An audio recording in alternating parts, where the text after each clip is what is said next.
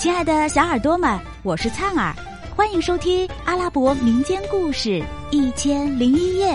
我们将进入一个奇妙梦幻的世界，用耳朵沉醉其中吧。第两百九十六集。过了一会儿，哈桑慢慢的苏醒过来。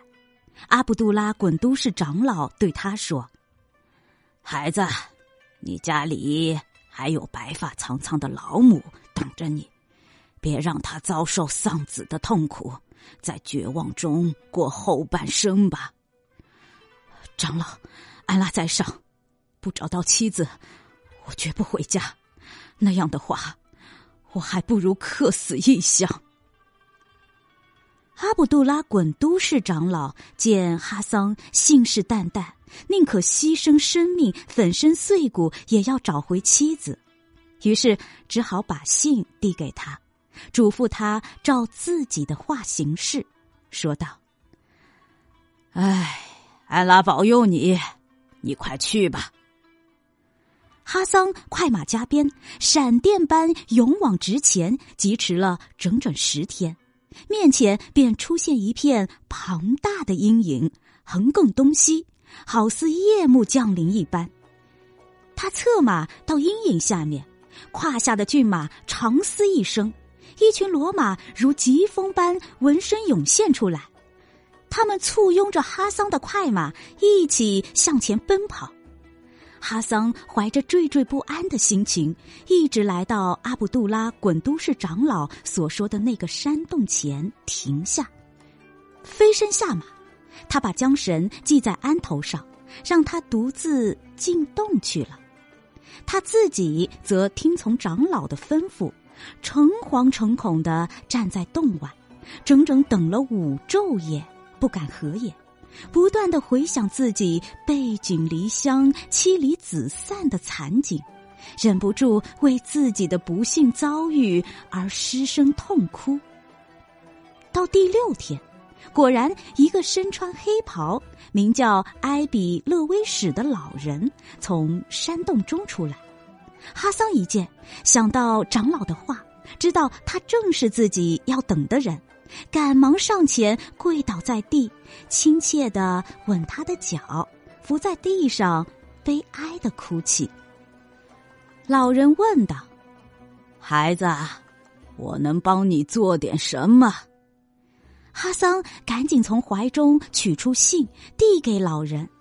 老人接过去，默默的看了一遍，一声不吭的转回洞去。哈桑遵照长老的嘱咐，在山洞前继续等候。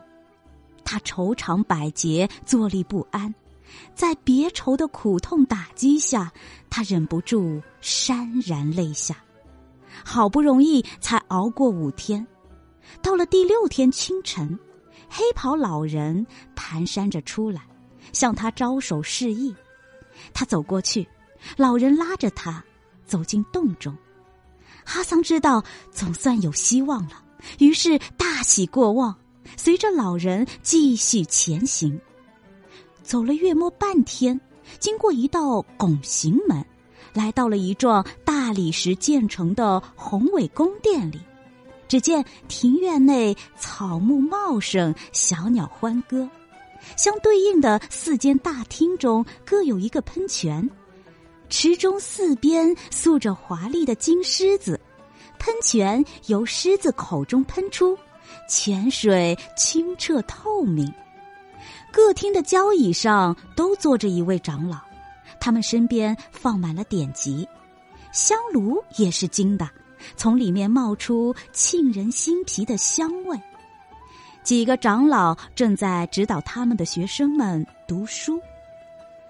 长老们见黑袍老人带着哈桑进来，都礼貌的起身招呼，让学生们退下。艾比勒威史坐下以后，向哈桑使了个眼色，并说：“孩子，快把你的事。”简明扼要的讲给长老们听听吧。哈桑异常激动，一边抽泣，一边把自己的遭遇从头叙述了一遍。长老们听了，齐声惊呼道：“啊！你曾经被邪教徒缝在骆驼皮中，被乌鹰叼到云山顶上去？”“是的，是这样。”哈桑回答。长老们大为惊异，转向埃比勒威什问道：“勒威什，赫拉木把他骗上山去后。”他是怎样获救的？在山中，他曾发现过什么奇怪东西没有？艾比勒威什又吩咐哈桑：“孩子，你是怎么得救下山？遇见什么奇怪的东西？全都告诉长老们吧。”亲爱的小耳朵们，这集故事先讲到这儿啦，我们下集再见。